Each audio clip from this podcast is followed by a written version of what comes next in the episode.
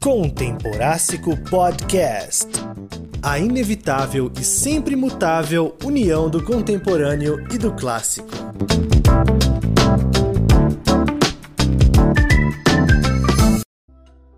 Sejam bem-vindos à inevitável e sempre mutável união do contemporâneo e do clássico.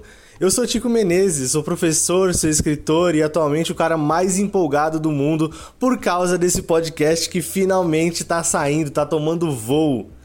Esse é o nosso primeiro episódio com um formato pensado para ser o normal. Eu já agradeço imensamente a sua audiência, quem me apoiou para desenhar e produzir esse projeto tão bacana, tão cheio de vida que é o Contemporástico. E eu jamais pensaria em começar essa jornada sem a presença do nosso primeiro convidado. Ele que é cineasta, leitor velho de guerra e meu companheiro mais antigo nessa estrada da literatura e, por que não, da vida. Vini Lipe! Bom dia para quem é de bom dia, boa noite para quem é de boa noite. Sou o Vini Lipe. Obrigadão aí, tipo, pelo convite, cara. Né, tá participando desse projeto seu aí. E finalmente, né, a gente tá gravando alguma coisa junto aí depois de quase 63 anos de amizade, né? mas obrigado mesmo, cara. Eu me considero um cineasta minha boca, mas isso aí, eu estudei cinema, fiz audiovisual, sei algumas coisinhas aí pela vida. Imagina, mano, não dava pra ser sem você. Como diz os canceladíssimos Vitor e Léo, tem que ser você. Mas antes, a gente já tem a estreia de um mini quadro aqui que são os recadinhos de rodapé. Galera, o Contemporásco é um projeto independente, feito por um leitor e para leitores. Então quer saber mais sobre? Segue a gente aqui no Spotify, favorita o podcast e mais importante do que tudo, segue a gente lá no Instagram, arroba onde a gente tem todo tipo de conteúdo sobre literatura, resenhas, especiais, vídeo, uns TikTok meio sem graça e até sorteio de livro. Pois é, a gente vai além. Interagindo com a página, você que gosta de falar sobre livro pode sugerir temas, mandar recados que serão passados aqui em episódios futuros e talvez seja até um dos próximos convidados ou convidadas. Então vem fazer parte dessa união tão saudável entre o contemporâneo e o clássico. Fechou? Então bora pro episódio. Pois é, e para o nosso primeiro episódio com um convidado, eu precisava de um tema apropriado. Hoje a gente vai falar sobre crescer lendo, amadurecer com a leitura, por onde a gente começa, para onde a gente vai, aonde a leitura nos levou e nos leva até hoje. E eu acho que não tem nada mais apropriado para o episódio inicial, né? Dentre as várias cartas de amor à literatura que eu podia fazer aqui, a gente escolheu a abordagem mais simples: conversar sobre a vida de quem lê. Mas para começar bem o episódio, eu quero citar um dos meus escritores favoritos e a perspectiva dele sobre o tema de hoje. Na bela voz da poeta Bela Rosa, A Vida é Louca, de Sérgio Vaz. Esses dias, tinha um moleque na quebrada, com uma arma de quase 400 páginas na mão, umas minas cheirando prosa, uns acendendo poesia, um cara sem Nike no pé indo pro trampo com os olhos vermelhos de tanto ler no ônibus, uns tiozinho e umas tiazinhas no sarau enchendo a cara de poemas. Depois saíram vomitando versos na calçada. O tráfico de informação não para. Uns estão saindo algemados aos diplomas depois de experimentarem umas pílulas de sabedoria. As famílias, coniventes, estão em êxtase. Esses vidas mansas estão esvaziando as cadeias e desempregando os da Atenas. A vida não é mesmo louca?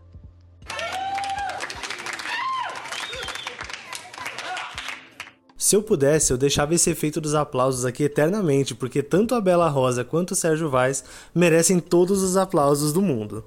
Mas beleza, já apresentamos o projeto, já falei de mim, já aplaudi um monte de gente, já trouxe poesia, já apresentei o convidado e agora gente precisa ouvi-lo. Então, Vini, vamos lá. Primeira pergunta. É, como que você começou? Como que foi o começo da sua vida de leitor? Cara, é... Hum, eu acho que é uma das mem memórias afetivas da infância e da adolescência que eu tenho com bastante orgulho, assim, com bastante carinho, que foi essa questão do meu primeiro contato com a literatura.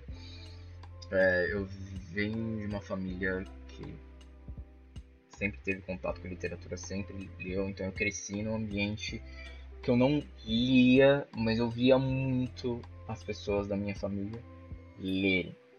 Então, é, eu, eu adorava aquela questão tipo da pessoa, sabe aqueles aquelas microexpressões faciais e corporais.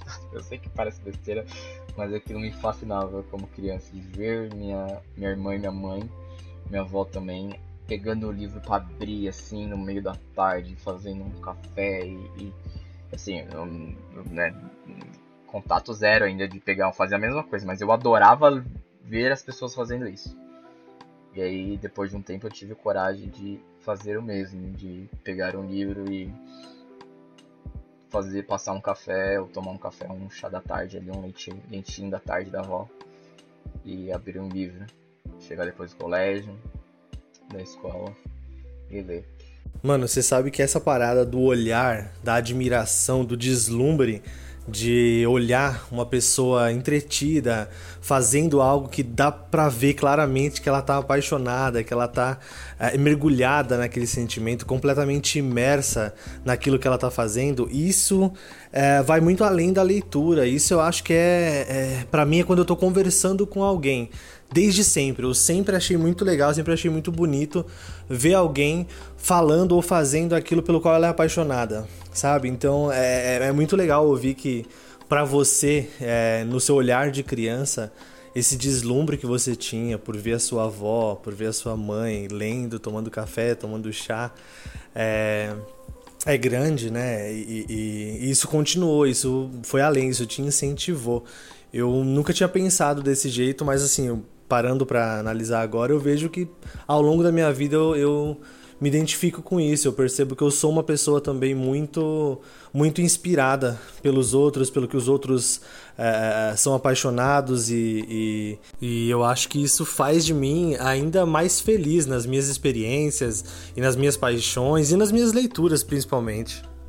Mas meu início, cara, foi, foi basicamente isso. É, Putz, outra memória boa. Ah, eu tenho uma memória muito boa com. com. com, com meu primeiro contato. É, eu fiz um. Eu fiz um trabalho, acho que foi na sexta, quinta série, se não me engano. Graças à incrível professora Gisele, a professora de literatura portuguesa. Eu tive um carinho muito grande, assim, um orgulho muito grande dela como professor, porque ela me ensinou muito, muito mesmo. É, não foi aquele ensino doloroso, que você senta aqui e aprende uma coisa muito leve, muito suave, que ela deixava a gente se expressar, entendeu? Ela ia de acordo com cada aluno ali, mesmo naquela, né, colégio estadual, colégio público, onde você tinha um, um número abarrotado de alunos e cada um tinha sua personalidade totalmente diferente ali. Então acho que é uma pessoa que ela teve muito calma ali, aproximar da gente. E ela ofereceu um livro chamado A Droga da Obediência quem não leu A Droga da Obediência do Pedro Bandeira na escola, sinto muito, mas você leu errado, você começou errado, tá vivendo errado. Mas aí acho que ela conseguiu me fazer ler pela conversa que ela teve. Eu acho, nunca vou me esquecer quando ela sentou pra, sentou pra conversar comigo, porque eu literalmente cheguei nela e falei: Não quero ler, eu devo ler coisas forçadas, ainda mais livros para fazer trabalho. E ela teve uma conversa muito boa comigo sobre literatura e sobre eu dar uma chance para as coisas que aparecem, ainda mais quando não são a respeito de livros. Eu falei, olha que mulher ousada. e aí eu fui lá, li, me apaixonei, né? Essa saga aí do, dos caras da Droga da Obediência, que é uma literatura brasileira, é do Brasil. Recomendo muito para quem não conhece, é um, incrível. É, depois disso eu comecei a ler os outros livros da, da, da continuação. E, mas eu peguei na biblioteca. Eu não tinha livro, livro que eu comprei assim. E aí eu lembro que um dia eu entrei numa, num sebo que eu ia aqui próximo. Minha tia frequentava muito para comprar móveis usados. Tinha uma seção só de livros. E a gente entrou, eu fui corri na seção de livros e aí tinha lá é, um livro chamado é, O Monstro do Morumbi. E esse Monstro do Morumbi era um livro que era sobre Sherlock Holmes aqui, se eu não me engano, era o Sherlock Holmes aqui no Brasil, investigando esse. fazendo uma espécie de investigação sobre o monstro que amedrontava o bairro do Morumbi. E o monstro do Morumbi, cara, é, me pegou muito por causa da capa. Eu acho que a capa é muito chamativa, né? Então eu acho que a maioria das, das investem muito na capa, porque a capa realmente chama a atenção do leitor.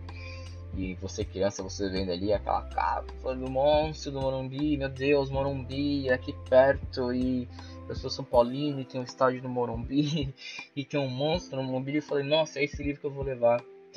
É, livro escrito pela Stella Carr, que inclusive tem outros livros. É um livro muito antigo. Era um livro, nossa, muito curto assim. E aí começou. E aí eu comecei a pegar livros que tinha mais o meu interesse. Muito louco pensar essa parada da capa, né? Porque, claro, tudo aí se considera de um jeito muito legal. É a professora, a paciência dela, a didática, a forma que te atraiu, que te entendeu, mas a parada da capa, principalmente em se tratando de criança, é importante, cara. E aí eu acho legal porque envolve outra arte, né? Envolve a questão da diagramação, da arte da capa, da, às vezes da cor da letra, do tamanho da fonte da letra, tudo isso é importante, pelo menos na iniciação infantil. Eu acho que é importantíssimo. São professores como a Gisele, são pessoas como a sua família, que eu acho que uh, incentivam de uma forma saudável e que não pressiona a criança. É, puta, sensacional. Comigo foi um pouco mais comum. Uh, eu cresci também numa casa onde meu pai e minha mãe sempre liam muitos e livros de temáticas completamente diferentes. Eles, né, é, gostavam de coisas muito diferentes. E a minha mãe e meu pai, eles liam muito para mim quando eu era pequeno, primeiro livros infantis e tal. Aí eu ganhei o Menino Maluquinho, eu lembro que foi numa viagem para Minas Gerais, eu ganhei o Menino Maluquinho. E eu fiquei, pô, eu decorei o livro, eu tenho o livro decorado até hoje. Vou postar um episódio de podcast só eu recitando o Menino Maluquinho, porque Ziraldo é meu pastor e nada me faltará. E depois de Menino Maluquinho, se não me engano, eu tinha uns 7 anos, então tinha acabado de ser alfabetizado, já tava nessa pilha de meu querer ler livros maiores. E aí com 8 anos eu ganhei Harry Potter e a Pedra Filosofal. E, pô, não parei. Assim, foi muito tempo de Harry Potter, foram muitos anos só lendo Harry Potter. Mas aí surgiram outras sagas infanto-juvenis, outros livros menores que eu pegava na biblioteca, inclusive a biblioteca da nossa escola. Por mais precária que a escola fosse, a biblioteca era muito legal, tinha um acervo espetacular. Então, pô, bibliotecas, fazendo o adendo aqui, principalmente a Biblioteca de São Paulo, no Parque da Juventude, na Zona Norte, no Carandiru. É, essa biblioteca tem todo o meu amor, porque em momentos ali de desespero, de problemas na minha vida, de desemprego, foi lá que eu conheci muito, muito livro, muito quadrinho, muita coisa boa, troquei ideia muito legal, passei tardes maravilhosas. Então, assim, bibliotecas têm todo o meu amor, professores têm toda a minha admiração. E galera, incentivem suas crianças ali, pelo amor de Deus, façam isso. E isso me leva também a uma das histórias mais felizes da minha vida, eu posso dizer com toda a modéstia, que acho que da nossa vida, né, Vini? Que é como a gente se conheceu. Então, te dou a palavra aí para você contar como a literatura nos tornou amigos dos 16 até os nossos 30 anos que estão se avizinhando aí. Então, são, mano, são 14 anos de amizade por causa da literatura. Mas você tem a palavra. Pô, essa história do Chico é engraçada. A gente conheceu no colégio, segundo ano, 2009. Os únicos nerds da sala, eu acho. E os únicos que naquela época levavam livros para ler na hora do intervalo, quando tava muito chato. Ou se enfiava dentro da biblioteca também quando tava muito chato. Quando matava a aula também não era matar a aula do jeito que as pessoas acham. É, isso só foi acontecer, eu acho que um pouco mais pra frente. É, a gente matava ela dentro da biblioteca, eu acho que eu muito mais que o Chico, porque eu não tava muito afim de ter aula. É, você ver. Eu era esse CDF nerd ao mesmo tempo, mas matava aula para o quê? Estudar e ler livros, olha só. Mas a literatura foi o que uniu a gente ali, além do professor, né? Que falou, olha, aquele moleque magrelo ali baixinho gosta de ler, Olha, aquele gordinho ali, nerd, também gosta de ler. Por que vocês não leem? Juntos e conversam sobre isso. E aí acabou rolando, cara. A gente, na época, se eu não me engano, tava lendo Percy Jackson. Não, não, minto. O, o Tico tava lendo Percy Jackson, que, né, é um grande livro infantil que marcou aquela época. Naquela época eu tava começando a ler coisas biográficas, era uma coisa muito de tiozão, assim, eu sei, uma pessoa daquela idade de 16 anos, 15, 16 anos. Mas eu tava começando a ler coisas biográficas e eu lembro que eu passei na biblioteca da escola e me encantei pelo livro de uma capa que falava sobre mitologia. Era mitologia nórdica, eu já tinha lido outros livros, mas eu nunca tive contato com a mitologia nórdica, eu queria aprender sobre o que era.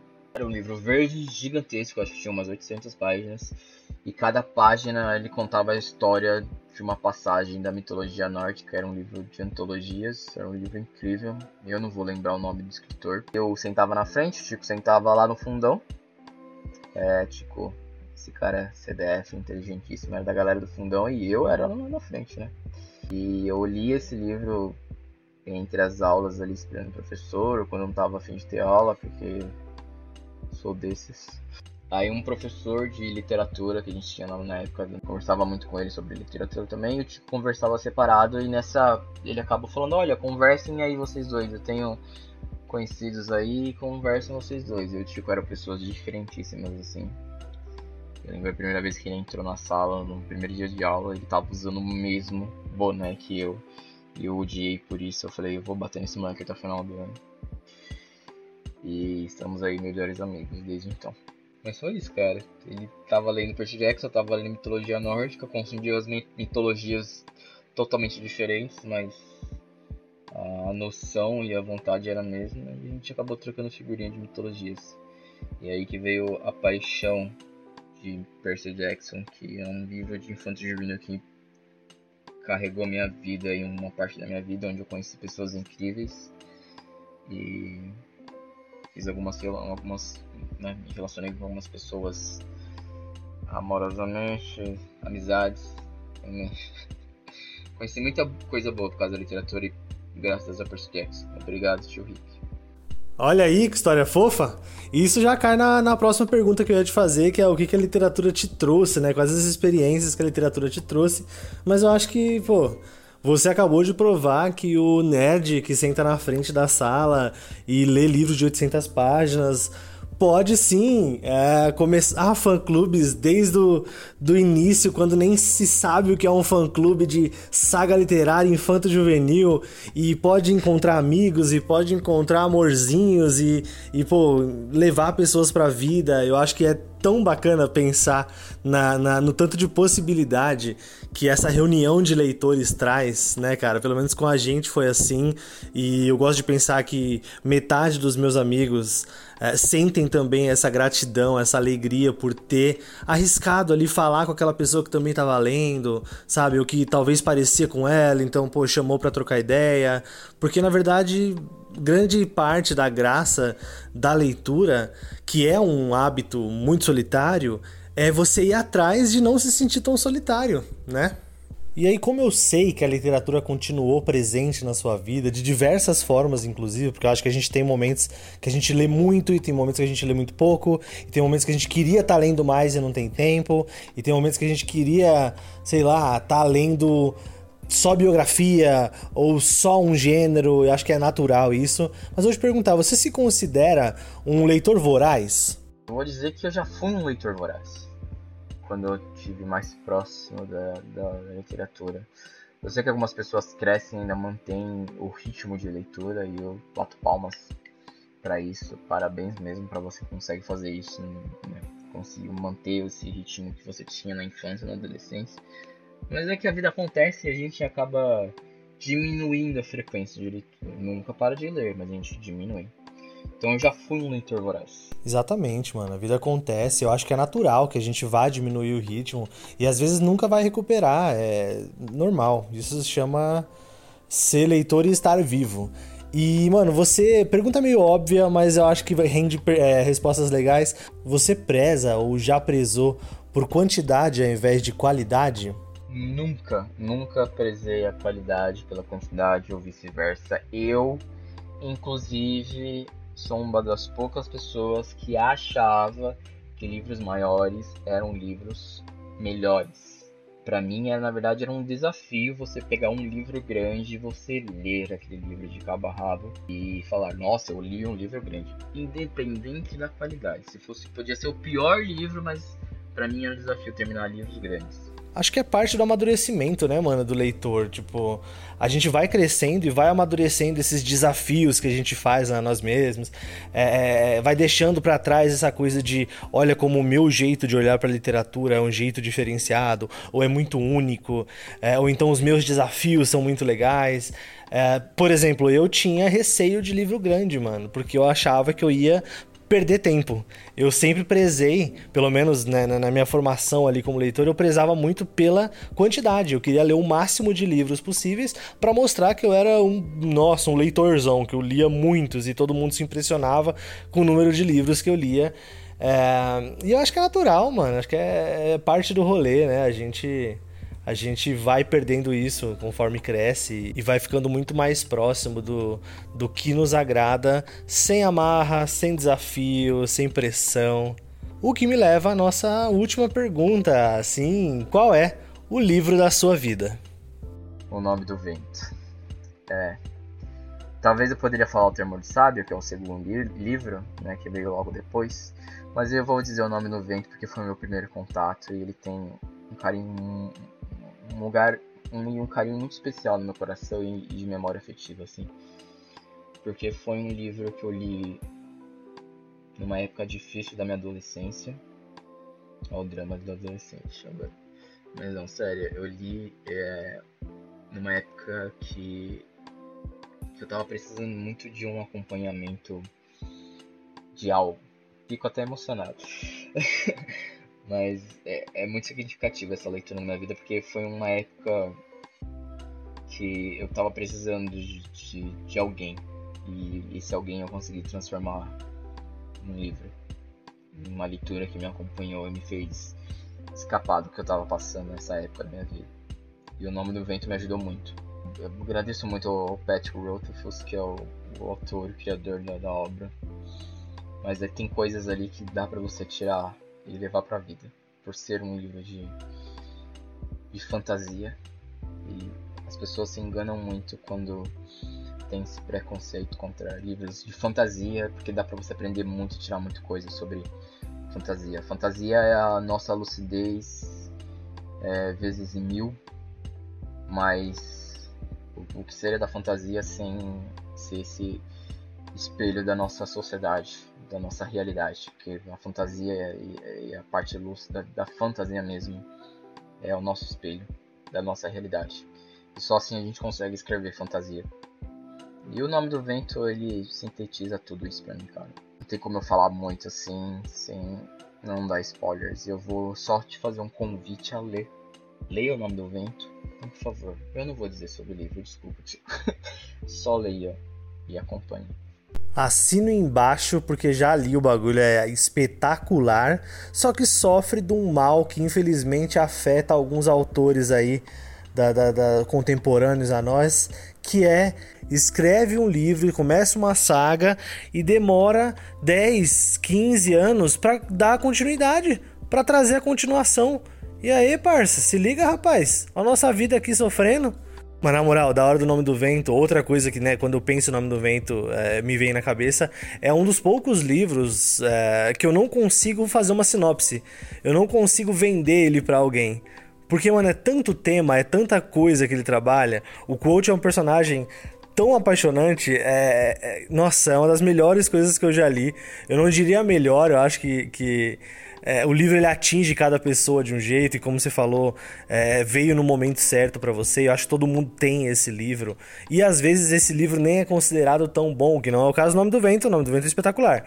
Mas às vezes o livro nem é considerado tão bom pela crítica especializada e tal mas a gente tem esse carinho e essa vontade de que todo mundo partilhe né? Novamente o leitor é é, ah, é acolhedor demais o leitor é um ser espetacular exceto o leitor de fandom. Leitor de fandom vou dizer que prefiro que continue longe da gente.